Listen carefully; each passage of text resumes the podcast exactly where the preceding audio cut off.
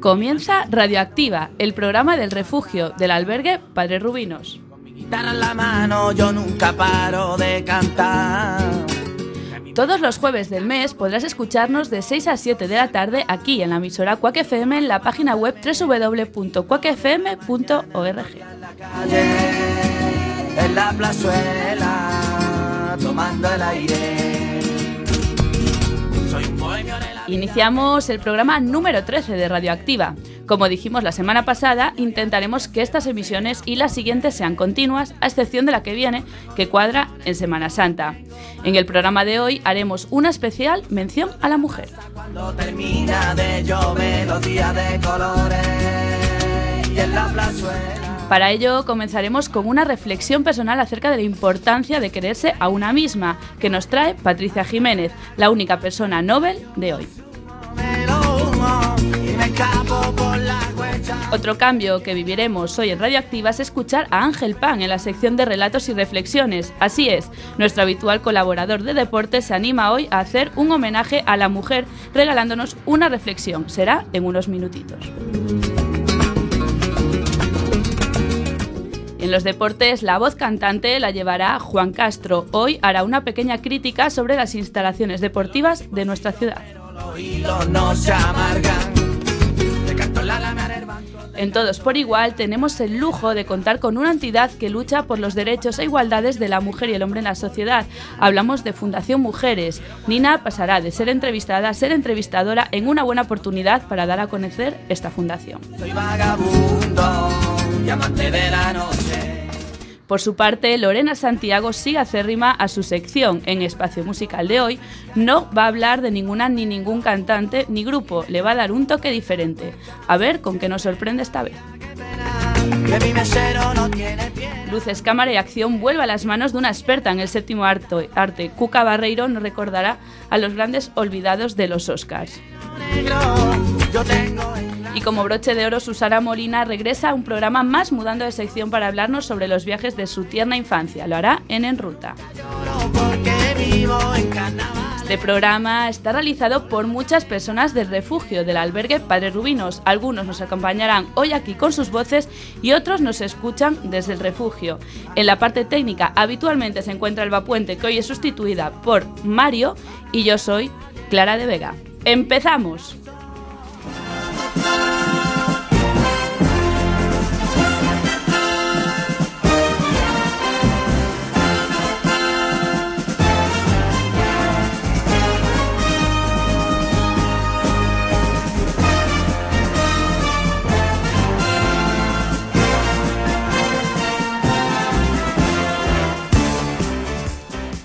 Pues bienvenidos una semana más a Radioactiva, el programa del albergue Padre Rubinos.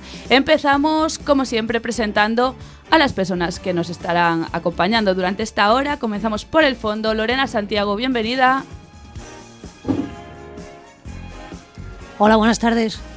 Buenas tardes, Nina. Buenas tardes. Muy buenas tardes, Juan Castro. Buenas tardes a todos los oyentes. Muy buenas tardes, Ángel Pam. Hola, muy buenas tardes a todos. Y muy buenas tardes y bienvenida Patricia Jiménez. Hola, buenas tardes.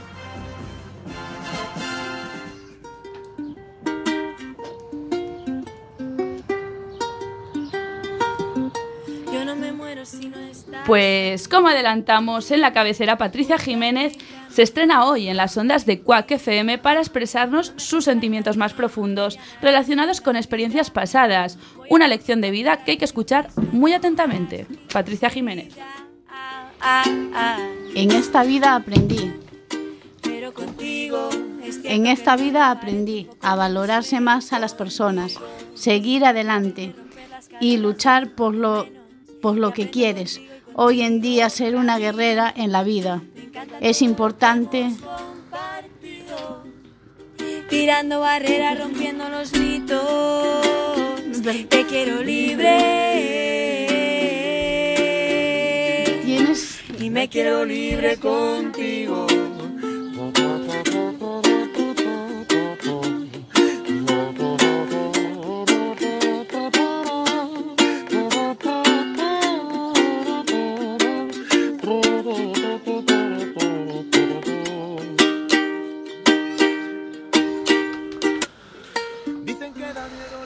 En esta vida aprendí a valorarse más las personas, seguir adelante, luchar por lo que quieres. Hoy en día, ser una guerrera en la, en la vida es importante para poder tener lo que quieres. Tienes que luchar y ser positiva y no, y no guiarse solamente por un físico. No te da casa ni comida, tienes que, que depender de ti, no de un hombre. Un consejo doy que me gustaría compartir. En, el amor a primera vista no vas a tener, no lo vas a tener. Hay, hay que conocer primero antes de dar un paso adelante. Primero tienes que quererte tú misma, porque si no miras por ti, ¿quién va a mirar por ti? Nadie mejor que tú misma.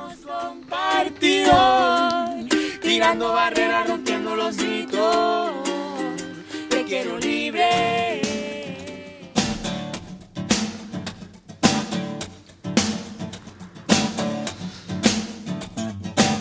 No sé quién las inventó, no sé quién nos hizo ese favor, tuvo que ser Dios. Que vio al hombre tan solo y sin dudarlo pensó en dos, en dos. Dicen que por una costilla hubiese dado mi columna vertebral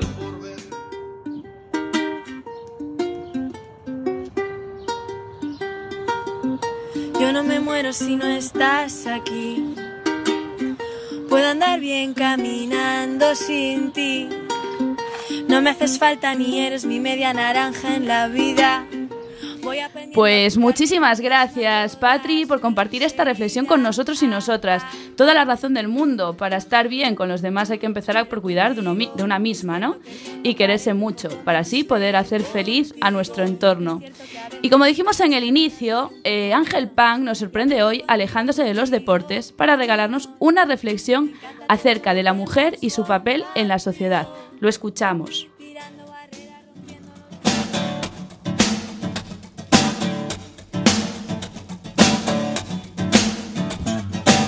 No sé quién las inventó, no sé quién nos hizo Hola, buenas tardes a todos. Mi nombre es Ángel Pan y en el día de hoy me gustaría hacer una reflexión sobre la mujer. Algún día será posible en un mañana mejor que tanto el hombre como la mujer dispongan de los mismos derechos. Ojalá que llegue ese día. Existen varios tipos de reflexiones, versos, palabras, frases, poemas sobre la mujer, ya sea visto por una misma mujer o por un hombre visto con mucho amor u odio, con pasividad o fiereza. Sigmund Freud trató en vano de entender a la mujer fracasando en su intento. Él decía, la gran pregunta que nunca ha sido contestada y a la cual todavía no ha podido responder, a pesar del tiempo mirando el alma femenina, es ¿qué quiere una mujer? El hecho es que la mujer es la otra polaridad del hombre, y como tal siempre se desenvolverá y verá las cosas desde, otro- desde otros ángulos, tal como los antiguos taoístas describen el yin y el yang. Son simplemente polaridades del mundo. Ni el hombre ni la mujer son más, pero tampoco somos iguales. La mujer tiene una forma diferente de ver, hacer y sentir. Somos diferentes simplemente, como la noche y el día, pero no como el aceite y el agua, ya que si nos podemos mezclar, complementar y caminar juntos. Por su parte, Nietzsche decía, la mujer es el reposo del guerrero. Y también la gran Coco Chanel decía, el perfume anuncia la llegada de una mujer y alarga su marcha. Una mujer puede darlo todo con una sonrisa y recuperarlo después con una lágrima. Dijo Honoré de Balzac, la mujer es la reina del mundo y la esclava de un deseo. El poeta Agustín Costa comentó lo siguiente, Alma, mujer, inspiradora, rige mi vida entera para siempre. Mahatma Gandhi, por su parte, protestaba. Llamar a las mujeres por el sexo débil es una calumnia, es la injusticia del hombre hacia la mujer. La mujer es todo un mundo a descubrir, pero sin que logre hacerlo. Mujer que hospeda el vientre a otras almas, da luz y después encegüece por el resplandor de la belleza de los hijos que engendró, que da las alas y enseña a volar, pero no quiere ver partir a los pájaros, aun sabiendo que no le pertenecen. Son algunos pensamientos sobre la mujer que tiene que ver con los hijos y a la vez con reflexiones con la mujer. Definitivamente que no se nace hombre ni se nace mujer. Ambos se van forjando en la lucha de la vida. Sin embargo, el hombre puede ser niño y hasta irresponsable toda su vida, pero la mujer, al ser madre, deja de ser niña. La niña llega a ser mujer, llega a realizarse y a madurar como todos los frutos de la naturaleza. El hombre muchas veces puede envejecer y nunca madurar. Asimismo, la forma de pensar de la mujer es diferente. Las mujeres tienden tendencia a la estabilidad y a la permanencia, el hombre al continuo cambio y a la exploración. Quizás heredado de los antiguos ancestros evolutivos, cuando el hombre era un cazador y la mujer permanecía cuidando a los hijos. Aún existe la subyugación de la mujer en algunos países como rezagos culturales que debieran desaparecer, pero aún así las diferencias de polaridades seguirán existiendo. Decir que las frases de mujer y sus poemas nos dicen que siempre ha sido similar. Lo que ha cambiado es la aceptación del uno al otro. Anteriormente cada cual trataba de dominarse y hasta esclavizarse. Y ya, para finalizar, os dejo lo siguiente. Lo que hace una gran mujer no es el número de veces que tuviste que caminar sobre la tormenta, sino el número de veces que tuviste la valentía de ver un nuevo amanecer de esperanza. Nunca dejes de ser una gran mujer. Y si no existe, lo inventamos por ustedes, mujeres. Lo que no tira podemos. Si no podemos, no existe. Pues muchísimas gracias Ángel, nos quedamos con esa frase esperanzadora, a ver si es cierto y empezamos a valorar más el papel de la mujer en la sociedad y que por fin haya una igualdad real. Y sin más, nos vamos a los deportes, esta vez con Juan Castro.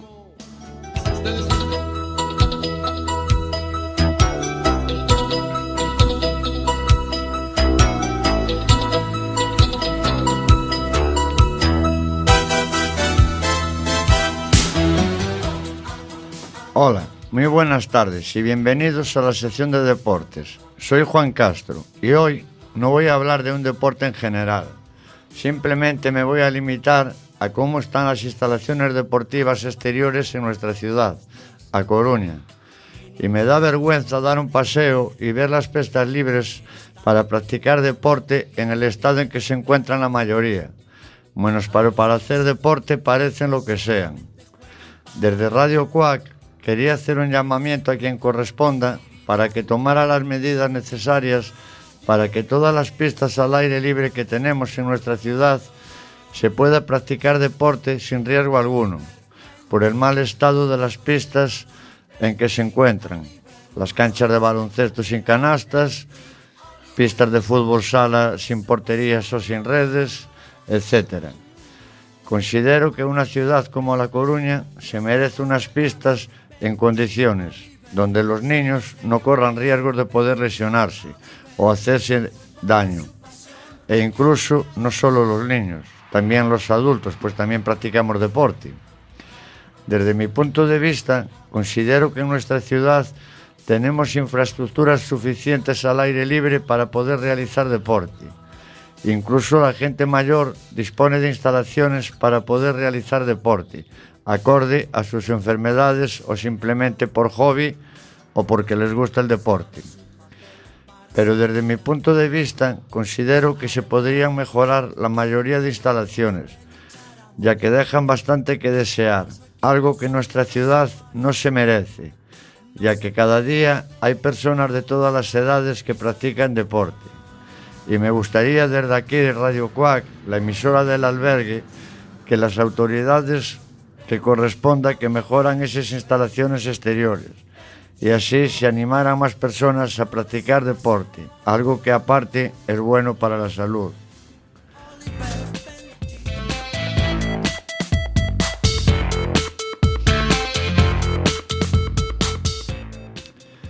Cambiando de tema, lo que sí echo de, de menos son pistas de pádel o de tenis al aire libre, lo cual parece que son deportes solo para gente que dispone de dinero. Pues no he visto en la ciudad una pista ni de pádel ni de tenis al aire libre, lo cual no lo veo nada justo. Como por ejemplo el golf, aunque tienen un mantenimiento que cuesta dinero, deberían facilitar a la gente más desfavorecida que tengan acceso a estos deportes, por no hablar de la hípica, que da la impresión de que son deportes simplemente para la gente que tiene dinero. Ahora os dejo en manos de Clara, que nos informará de la Liga Social. Muchas gracias por la atención y hasta la próxima semana.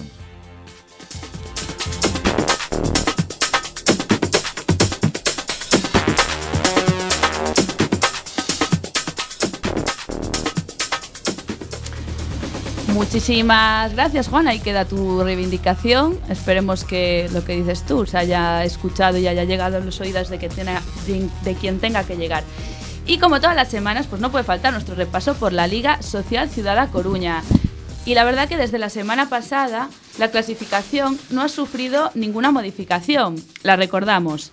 En cabeza sigue Secretariado Gitano con 12 puntos y pisándole los pies están Padres Rubinos, Casco y Catro Gatos, equipo formado por Aspronaga y Azcor con 9 puntos cada uno.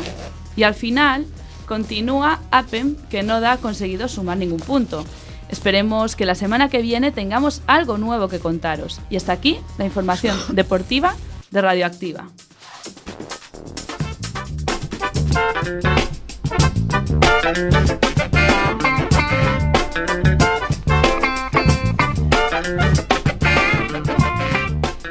Pues aquí continuamos en el programa Radioactiva, el programa de refugio del albergue Padre Rubinos, cuando son las 6 y 17 minutos en directo en Quack FM, en la página web www.quackfm.org. A continuación tenemos el lujazo de tener a una trabajadora de una entidad que lucha por los derechos y las igualdades de la mujer en la sociedad. Eh, la fundación se llama Fundación Mujeres y no adelanto nada más porque es mejor que nos lo cuente ella. Es en unos segunditos.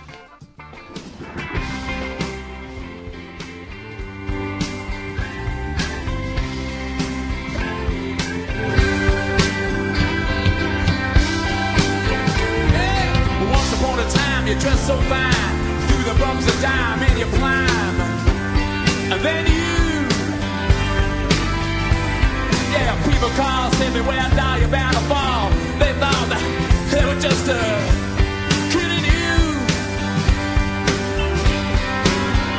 You used to laugh about everybody that was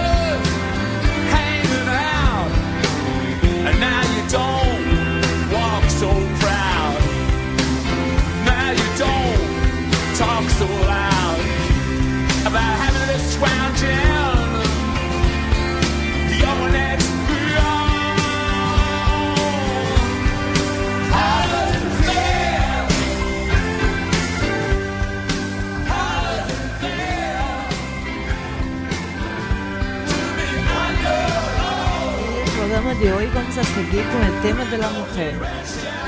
Tenemos el, pla- el placer de contar con la presencia de una de las entidades que lucha por la igualdad en los derechos entre hombres y mujeres. Tenemos aquí hoy con nosotros a Berta Lema, asesora de emprendimiento de la Fundación Mujeres. Hola Nina, buenas tardes. Buenas tardes a, a todas y a todos. Un placer estar aquí, moitas grazas por, por convidarme. Eh, bueno, eh, Berta, eh, cuéntanos que é, funda que é Fundación Mujeres. Mira, eh, Fundación Mujeres é unha entidade sin ánimo de lucro, unha, unha organización non, non gubernamental privada na cal traballamos desde hai bastantes anos xa nun, nun proxecto dirixido a lograr que a igualdade sexa real, efectiva entre mulleres e homes. É dicir, agora estamos nun, nun entorno en España, non en outros países, pero sí en España existe a igualdade a nivel legal, somos iguais, mulleres e homes, pero non a nivel real. Entón, traballamos en diferentes ámbitos, con diferentes proxectos de intervención, precisamente para isto, para lograr que a igualdade sexa real e efectiva. Bueno, gracias. ¿En qué año empezó, empezó la Fundación Mujer? A Fundación Mujeres naceu no ano 1994. ¿Y cómo surgió la idea de formar esta in- institución? Pues mira, esta institución foi iniciativa de un grupo de, de mulleres feministas eh, que tiñan unha serie unha experiencia xa en participación e en militancia na Asociación de Mujeres Jóvenes. Uh. E a partir de aí decidiron poñer en marcha unha, unha fundación para fortalecer a igualdade de oportunidades na sociedade civil, no terceiro sector e, bueno, en xeral en, en toda a sociedade. Eh, sabemos que tenéis varias fundaciones en España, Extremadura, Andalucía, Madrid, Asturias y Galicia. Sí, temos varias delegacións. Qual foi a primeira de ellas? Mira, a primeira delas foi a de Madrid, que foi este grupo de, de mulleres feministas que veñan da Asociación de Mujeres Jóvenes, estaban en Madrid e ali estableceron a, a fundación e despois pouco a pouco foi foi se extendendo por outros por outros territorios. Eh, entre vuestra línea de actuaciones se encuentra empleo, políticas de igualdad prevención de la violencia de género y la cooperación al desarrollo. ¿En cuál de ellos os centráis más? Pues mira, eh, non sabría decirte en cal nos centramos máis. Temos un equipo bastante amplo en todos os territorios e a verdade é que traballamos en todos eles. Sí que é certo que na Delegación de Galicia, que está na, na Coruña, até hai dous anos non estábamos traballando cooperación internacional e foi a partir do ano 2015, me parece, sí, 2015, mm. que comezamos a, a traballar. Certo é que te empezamos a traballar en, en territorios, en zonas, en Latinoamérica, onde xa se estaba traballando proxectos de cooperación internacional, pero traballaban outras compañeiras, compañeras de Extremadura, compañeras de Madrid. Bueno, muchos de vuestros proyectos están destinados a países en vía de desarrollo como El Salvador, Nicaragua. Cuéntanos un poco cómo surgen estos proyectos y la acogida que tenéis allí. Pues mira, estos, estes proxectos surden eh, por un lado polos diferentes contactos que nos podemos ter con asociacións e entidades que traballan a igualdade en diferentes países. Ti cando, cando faz un proxecto de cooperación internacional, normalmente ti mm, traballas con outra entidade que está no territorio, unha asociación, unha fundación, calquer organización que traballe temas comuns. Entón, eso por un lado partía de unha serie de contactos que xa tiñamos con, con entidades destes países. E depois hai por outro lado eh, nos todos os mm, todos os proxectos nos que traballamos son con financiación pública, vale? Con financiación pois da Xunta ou do Ministerio de Igualdade ou da Diputación da Coruña, de, bueno, de diferentes entidades. Nos presentamos un proxecto e obtemos fondos de financiamento para traballar. Entón, estas entidades eh, en moitos casos teñen unhas zonas prioritarias, vale? Entón, unha das zonas prioritarias que hai en convocatorias nas que estamos presentando estes proxectos son países países de Latinoamérica que teñen unhas elevadas tasas de, de violencia de xénero e de desigualdade. Entón, pois, pues, vai un pouco por aí a, a decisión. Eh, vosotros trabajáis en varios países. Qual é o país com índice maior en vítimas de violencia de género? Vale, eh, por desgraza hai moitísimos países no mundo que teñan uns índices moi elevados de violencia. Si falamos no caso de, de Latinoamérica, eh, considerase unha das zonas do mundo no que non sendo unha zona en guerra, É dicir, non hai non a zona en guerra porque cando estamos falando de países en guerra como Siria, por exemplo, que teñen uns índices moi elevados de violencia de xénero porque hai violencia en xeral, vale? E nas guerras sempre hai un componente de, de violencia de xénero superior a, a, a, a um, territorios en zona de paz, pero sendo Latinoamérica unha zona na que non hai unha guerra declarada, é unha das zonas nas que hai unhas tasas máis elevadas e é a um, Por exemplo, en Honduras, é un país no que hai unha, unha violencia moi elevada, tamén en en Salvador e Nicaragua onde estamos onde estamos traballando mm, Siria mm, que o que comentaba antes e despois en Europa é curioso porque hai hai países como Dinamarca ou Finlandia que son países que son considerados países moi avanzados nos cales a igualdade entre mulleres e homes está moi avanzada pero curiosamente sí que teñen uns índices moi moi elevados. Por dar algún por dar algún dato eh, si na enquisa que se fai eh, de, de mulleres que, que consideran que en algún momento da súa vida ou que indican que en algún momento da súa vida sufriron violencia de xénero, violencia física ou, ou psicolóxica por parte de algunha parella ou, ou exparella, Eh, a media europea é un 33%, o 33% das mulleres. Pero en Dinamarca, por exemplo, case a metade das mulleres, un 48% de mulleres declaran ter sufrido en algún momento violencia. Isto, como che comentaba no caso de Europa. Si nos vamos a, a Latinoamérica, mm, os países onde maior violencia hai, Honduras, Argentina, Guatemala, México, en Honduras hai máis de 13 mulleres asesinadas por cada 100.000 mulleres. De cada 100.000 mulleres hai máis de 13. E, por exemplo, datos de Salvador, que é unha zona na que estamos traballando, no ano 200, no ano 2017 houbo 468 mulleres asesinadas por violencia de xénero. E eles têm esse mesmo recurso como tem em Espanha para ajudar as mulheres vítimas de violência de gênero. Como, perdón, non? Se os outros países aqui da Europa têm os mesmos recursos como tem em Espanha, como Bueno, Dinamarca, eh, por exemplo. Sí, a ver, non sei exactamente cal é o orzamento e cales son os recursos que destina que destina para pa, cada país, pero o que che comentaba antes de, de Latinoamérica, que por exemplo, que é unha zona de moita de moita violencia, sí que hai entidades como pode ser o Fondo Galego de Cooperación, que, mm. que é unha das entidades que, que financia os nosos proxectos de cooperación internacional, ou a Extid, que é unha agencia extremeña coa que tamén traballamos, mm. coa que recibimos fondos, sí que teñen unhas zonas prioritarias, é dicir, a marxe dos fondos que dedica cada país ou cada estado á prevención e a erradicación da violencia, pois hai unha serie de zonas prioritarias nas cales eh, outros países destinan destinan fondos precisamente pola gravidade do, da cuestión. Ok. Tras la huelga de passado 8 de março, vosotras como entidade que trabalhais a favor de los direitos de igualdade, crees que pudo ter uma incidência na sociedade? ¿Crees que se pode ser principio de algo? Bueno, eu penso que mm, en canto a A participación foi un éxito espectacular, é dicir, eu mm, a marxe de que eu o entorno no que me movo sí que podamos ter unha conciencia e, e unha mm, sobre toda a problemática da desigualdade que hai entre mulleres e homes. Si que a nivel global e a nivel so so sociedade, non, que se estea falando deste tema, que saia na prensa, que haxa unha mobilización tan tan potente de mulleres e de homes como se viu na, na mani nas manifestacións que se convocaron, si que me parece que a incidencia é como mínimo unha visibilización e un poñer en riba da mesa esta problemática.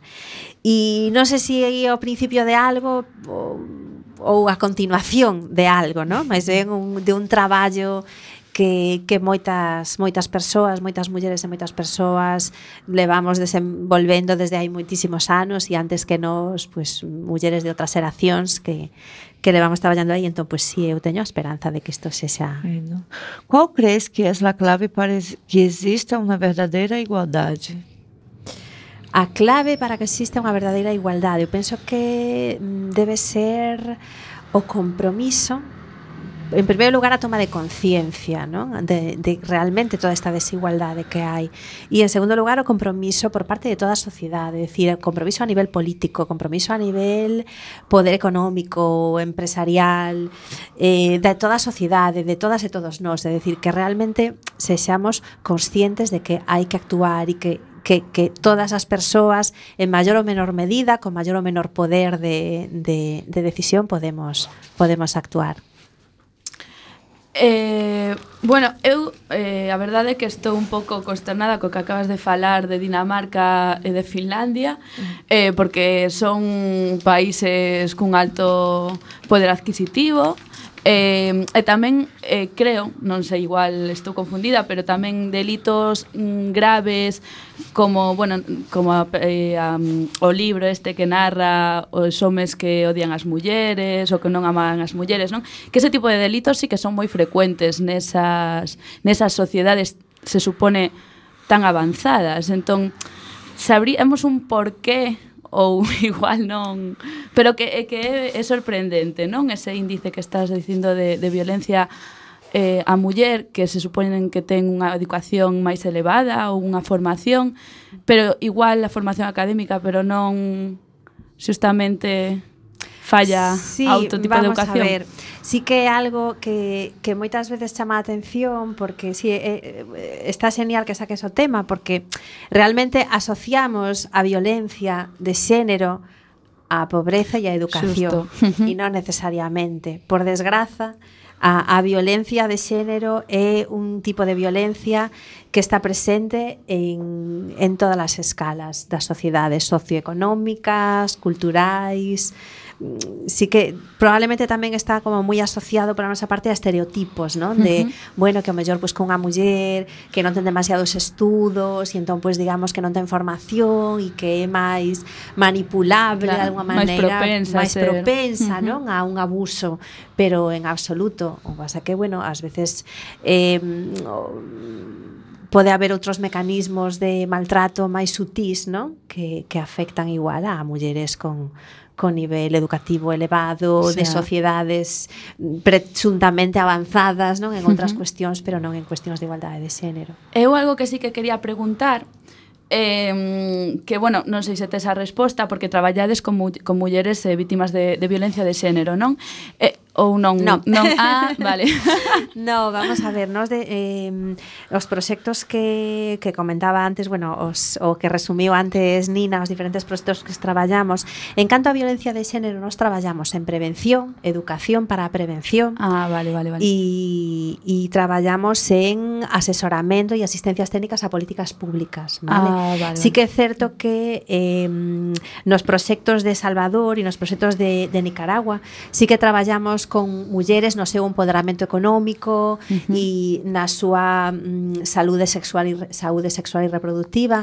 Traballamos tamén con homes, porque bueno, tamén é importante traballar con homes, masculinidades, novas masculinidades, non? De por que non pasa nada porque a túa muller se vaya a facer unha revisión ginecolóxica e non hai ningún problema, non? Non tes por que poñer mala cara porque un home mm, é un médico, non? É dicir, eh, xa, son xa. cuestións que sí que traballamos, pero non facemos intervención directa con víctimas de ah, violencia. Non vale. temos un proxecto. Sí que, vamos a ver, eh, en todos os territorios nos que estamos, sí que estamos en contacto coas, coas entidades ou coas organizacións que traballan con violencia, no caso de que dentro dos programas que temos, pois ben sexan para emprego, eh, autoemprego, o programa de cuidadoras un programa moi moi interesante, o programa Cuidadanas. Si si detectamos que pode haber algo, pois pues bueno, pues tratamos de de derivar a uh -huh. a, a diferentes recursos. A recursos de territorio nos cales hai claro. unha espe especialización nese sentido. E que a mí chamame a atención e quería saber se se poderías eh, afirmalo, se detectades un auxe de mm, de violencia de xénero en persoas adolescentes ou pois eso, de, de corta idade, non? Entre adolescentes ou de 20 e poucos anos, que antes pois igual non, pero agora creo que na, nos colexios e nos institutos sí que está vendo bastante bastante este tipo de, de conflictos.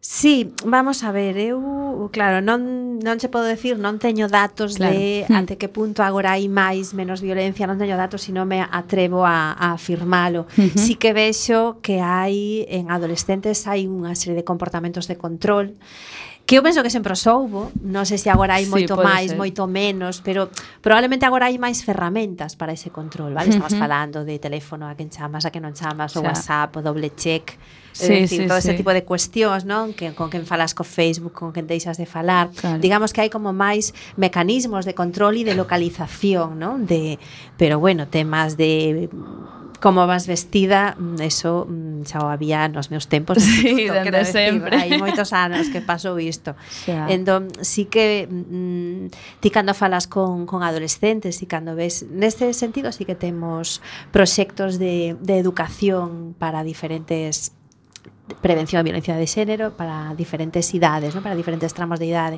E falando con adolescentes, Claro, eh, a adolescencia é unha etapa complicada de por sí e ademais é unha etapa de construcción da identidade.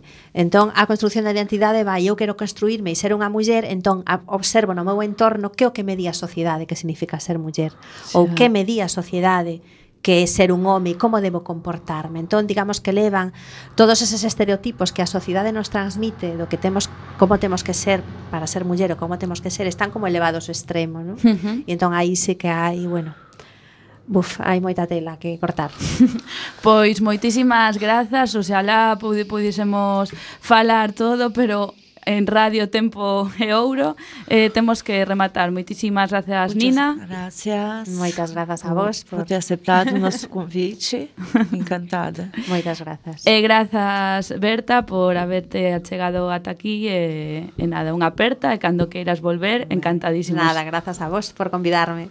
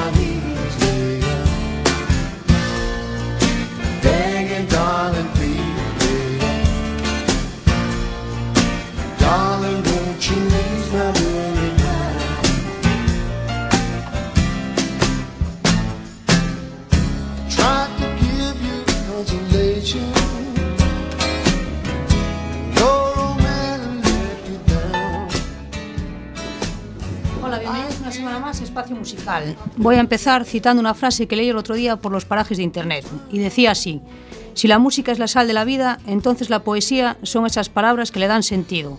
Por lo tanto, no es de extrañar que se apoyen mutuamente en busca de inspiración. Personalmente, a mí la música en sí misma ya me parece poesía, pero bueno, la cita me pareció que apoyaba bastante lo que vamos a hacer hoy en la sección, que como ya deciríais, mis perspicaces oyentes, vamos a escuchar canciones hechas de poemas.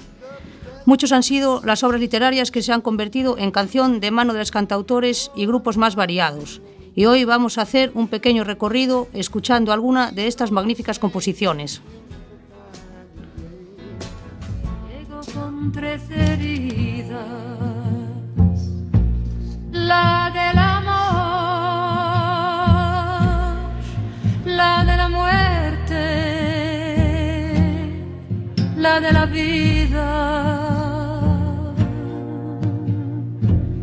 Con tres heridas.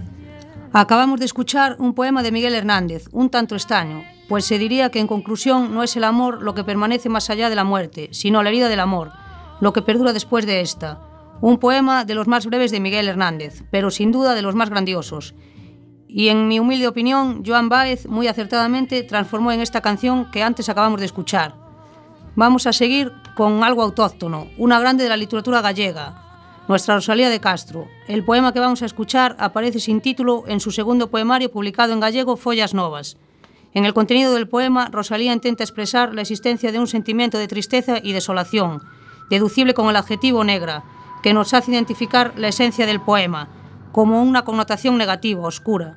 Probablemente la desafortunada vida de Rosalía tuvo mucho que ver en la redacción de este poema, quizás dedicado al enorme peso de la muerte de su marido o a la temprana pérdida de sus hijos, pasando por las múltiples dolencias y enfermedades que la acompañaron prácticamente durante toda su vida. Este poema se convirtió en una de las más emblemáticas canciones de la música gallega, porque el músico Xoan Montes Capón unió estas letras por primera con una alalá recogido en Cruz de Huincio, un pueblo de Lugo, Fue presentado por primera vez en el Gran Teatro de La Habana en 1892. Se considera uno de los cantos más hermosos y elementales de Galicia, y sus letras se funden con un trazo melódico de modo que ya no se conciben separadamente.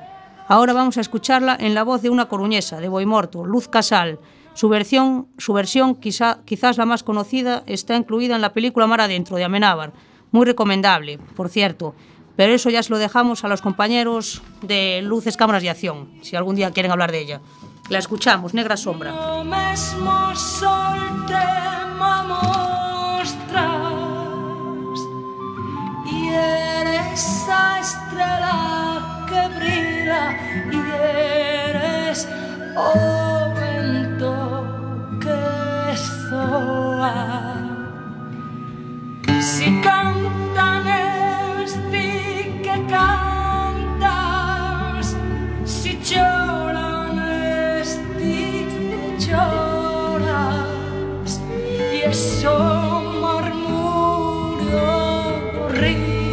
y esa noite, y esa. En todo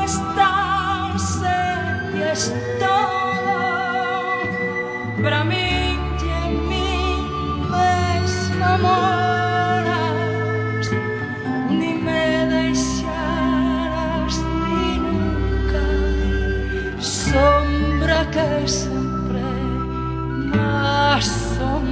Y continuamos con otro de los grandes poetas, nacido en Barcelona y en 1929, Jaime Gil de Viedna. Es el autor del poema No volveré a ser joven. Pertenece a su obra Las personas del verbo. La idea principal que refleja es el paso del tiempo y de cómo vamos creciendo sin percatarnos de ello. Cuando somos jóvenes creemos que la vida es para siempre y la vivimos como si nosotros fuéramos los reyes del mundo, sin atenernos a las consecuencias que esto puede traernos. Pero a medida que vamos creciendo nos vamos dando cuenta de cómo es la vida realmente y de lo rápido que pasa el tiempo, por lo que vamos perdiendo esa alegría e ilusión que teníamos, ya que con la madurez y con los años vamos preocupándonos por temas importantes de la vida como son la muerte y la vejez que comienzan a estar más presentes en nuestras vidas. Este poema, de los más populares de Viedma, lo versionaron músicos tales como Miguel Póveda, Enrique Bumburi, entre otros, pero nosotros hoy vamos a escuchar la versión de Loquillo. Espero que os guste el título, pues es el mismo que el poema, No volverá a ser joven. a llevarme la vida por delante. Como todos los jóvenes yo vine a llevarme la vida por delante.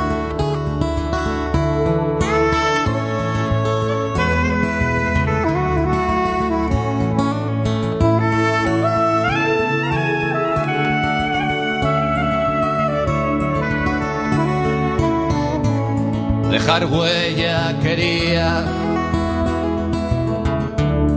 y marcharme entre aplausos. Y ahora vamos con uno de mis favoritos, La leyenda del tiempo, que es el nombre con el que se conoce un poema con el que Federico García Lorca comienza el tercer acto de Así que pasen cinco años, una obra de teatro vanguardista próxima al surrealismo, que escribió en 1931, después de su viaje a Nueva York en 1930. De hecho, esta obra de teatro se estrenó primero traducida al inglés en Nueva York, en 1945. Fue muchos años más tarde, en 1978, cuando se estrenó en España, aunque la primera versión en español se estrenó en 1954 en la Universidad de Puerto Rico. Es muy recomendable escuchar la versión de Camarón. La combinación es explosiva. explosiva. La letra no es exactamente la misma que en el poema, pero respeta el estilo y el significado. Esta canción y poema habla del tiempo incontrolable y desconocido por los seres humanos. Estas cuestiones planteadas aquí se las comenzaron a plantear los primeros filósofos de la historia. Hace alusión a los sueños igual de desconocidos y desconcertantes desde hace siglos para el ser humano. La escuchamos, como no, en la voz del gran Camarón, la leyenda del tiempo.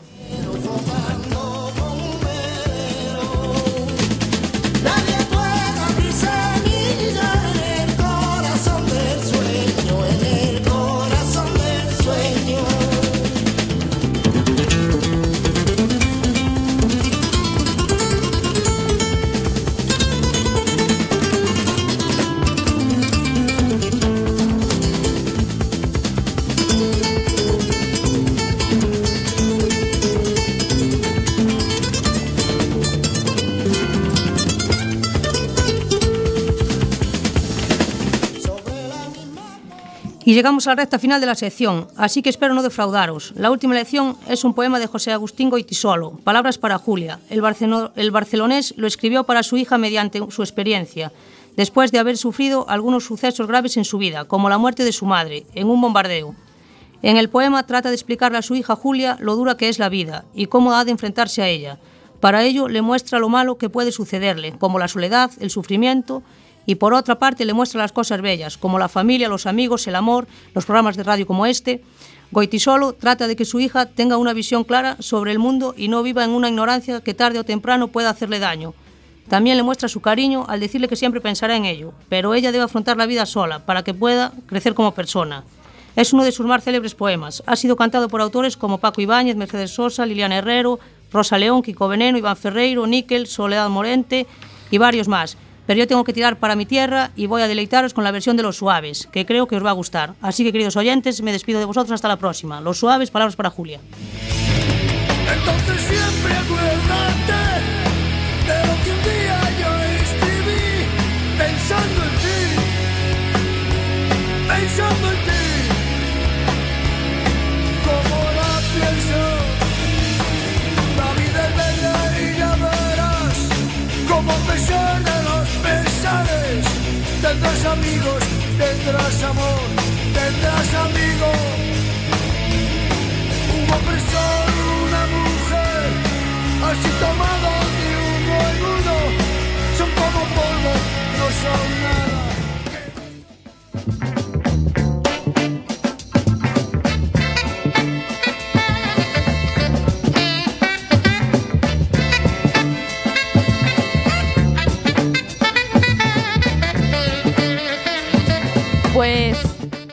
Pues muchísimas gracias Lore por habernos deleitado con una pedazo sección de espacio musical súper currada y yo creo que nos acabamos de quedar todos encantados. Y a continuación vamos un poquito justos de tiempo, son las 6 y 46 minutos en Quack FM, en, la página web www.quackfm.org. Seguimos en Radioactiva, el programa del albergue Padres Rubinos. A continuación, Jorge Zagem, en, en sustitución a Cuca Barreiro, que no nos puede acompañar hoy, nos va a recordar a los olvidados de los Oscar. Es en Luces Cámara y Acción. No os lo perdáis.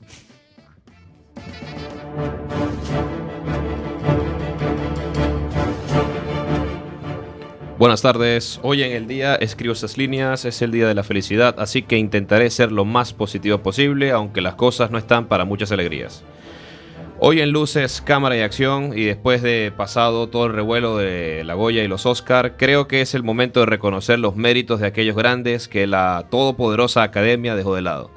Os sorprenderá saber que grandes actrices y actores jamás recibieron el reconocimiento público a su trabajo en forma de Oscar. Las razones pueden ser varias. Tenemos, por ejemplo, el caso de Susan Sarandon y su expareja Tim Robbins, que estuvieron esperando años y años porque su actitud no era políticamente correcta. Al final, triunfó la cordura y se recompensó su arte. Pero ya es el momento de empezar a hablar de actores y actrices. Vamos con una gran película, Lawrence de Arabia, protagonizada por Peter O'Toole y Omar Sharif. Pues bien, a pesar de que O'Toole fue uno de los mejores actores de su época, jamás recibió el reconocimiento de la academia. Os aconsejo que veáis Troya, una superproducción hecha a mayor gloria de Brad Pitt. La escena en la que habla con su hijo y el momento en el que va a reclamar el cuerpo de Héctor merecen todos los premios y alguno más. Vamos ahora con un actor que fue muy popular, a veces mejor que otros, Richard Burton. Entre boda y boda con su gran amor Elizabeth Taylor, hizo grandes actuaciones. De Staircase con Rex Harrison y sobre todo Quien teme a Virginia Woolf. Versión cinematográfica de la obra teatral de Edward Albee. Pero tampoco no hubo Oscar para él, aunque su actuación es antológica, tal vez porque su propia relación sentimental no distaba mucho de la ficción entre George y Marta. Y llegamos a alguien que son palabras mayores, Orson Welles. Sí, el hombre que paralizó a un país con un programa de radio. El hombre que en mi opinión hizo el mejor Macbeth de todos los tiempos, el ciudadano Kane, el Falstaff de campanadas de medianoche. Sí, todos dicen que es un genio, pero los sabios de Hollywood consideraron que no era merecedor de un Oscar como actor. Lo tenía todo, actor, guionista, director, pero Bueno, ellos sabrán. Y ahora hablamos de un actor que es conocido por todas las generaciones jóvenes. Sí, hablo del Dr. Magneto o de Gandalf el Gris. Todos lo conocen de quién hablo, pero ¿quién conoce los logros escénicos de Sir Ian McKellar? Estuvo nominado como actor principal en una película Dioses y Monstruos. Todo un recital, pero nadie se percató de lo que tenía delante. Verano de corrupción, en The, and the Bad, Band Plays On. Cualquiera de estas interpretaciones merecía no un Oscar, sino dos. Y no hablemos de sus interpretaciones de teatro. King Lear, grabada en directo con el Old Vic. Es de obligada visión para los fans de Shakespeare, pero pasará a la historia como Gandalf. También tenemos actrices, tenemos por ejemplo a Glenn Close. Su interpretación en Las Amistades Peligrosas es toda una lección de bien hacer que tampoco fue reconocido. Muy triste.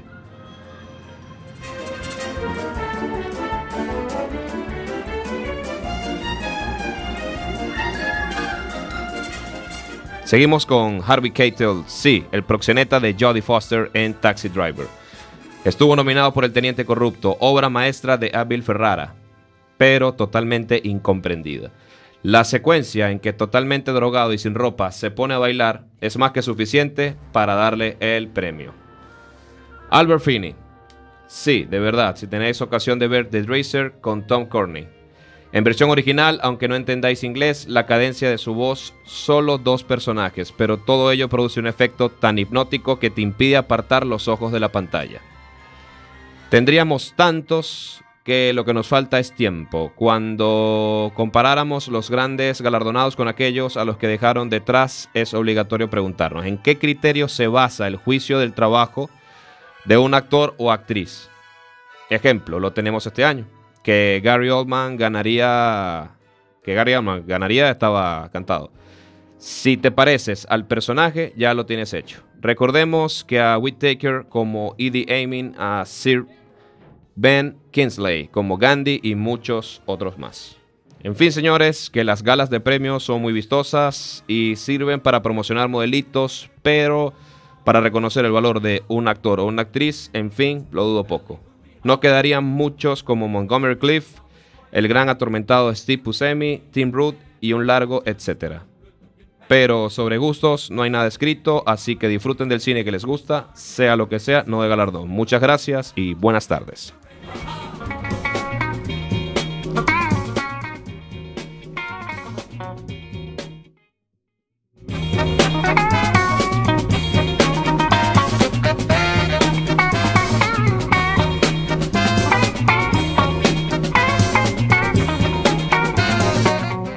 Pues muchísimas gracias Jorge Zagen por otra vez eh, leer otra un relato, bueno, un, un escrito que hizo Cuca Barreiro, que bueno, por primera vez que falta aquí a Radioactiva, un saludo desde aquí si nos estás escuchando y muchísimas gracias Jorge por venir otra vez. Esperemos que sí que de verdad la próxima vez que vuelvas a las ondas de Quack lo hagas con un texto tuyo. Por supuesto. Te esperamos aquí. Por supuesto. Y seguimos en Radioactiva, el programa del albergue. Ya al final de todo es el turno de Susana Molina y sus viajes en la infancia.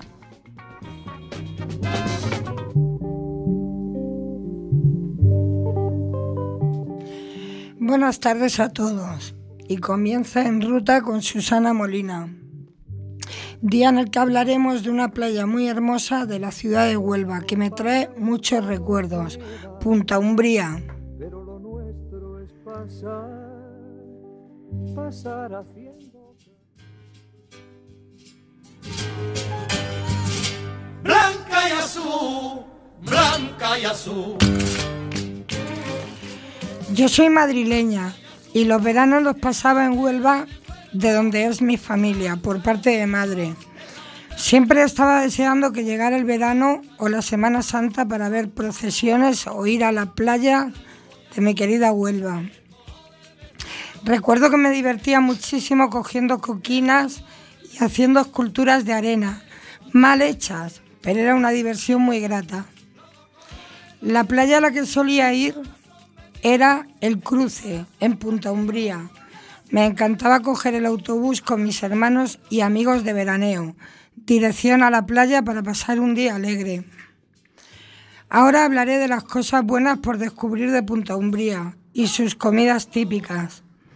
Este pueblo ofrece sol y playa, muchas opciones deportivas y también mucho ambiente para el que lo desee.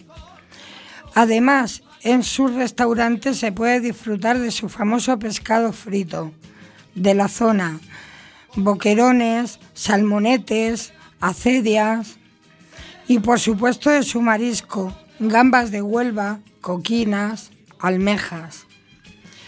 Pero lo que hace que este lugar sea tan especial para mí son sus kilométricas y, y tranquilas playas con arena fina y dorada que podemos encontrar a lo largo de la costa en provincia de Huelva y Cádiz. Y una curiosidad digna de comentar es que la playa de Punta Umbría fue un antiguo balneario británico. El antiguo pueblo de pescadores fue redescubierto por los ingleses que explotaban las minas de Río Tinto convirtiéndolo en el destino turístico más antiguo de Huelva. No es de extrañar porque la playa es impresionante. Un extenso arenal de casi 4 kilómetros de paraje natural de marismas de Odiel y cuenta con un animado paseo marítimo repleto de chiringuitos y terrazas a pie de playa. Esta playa tiene todos los servicios y está galardonada con bandera azul.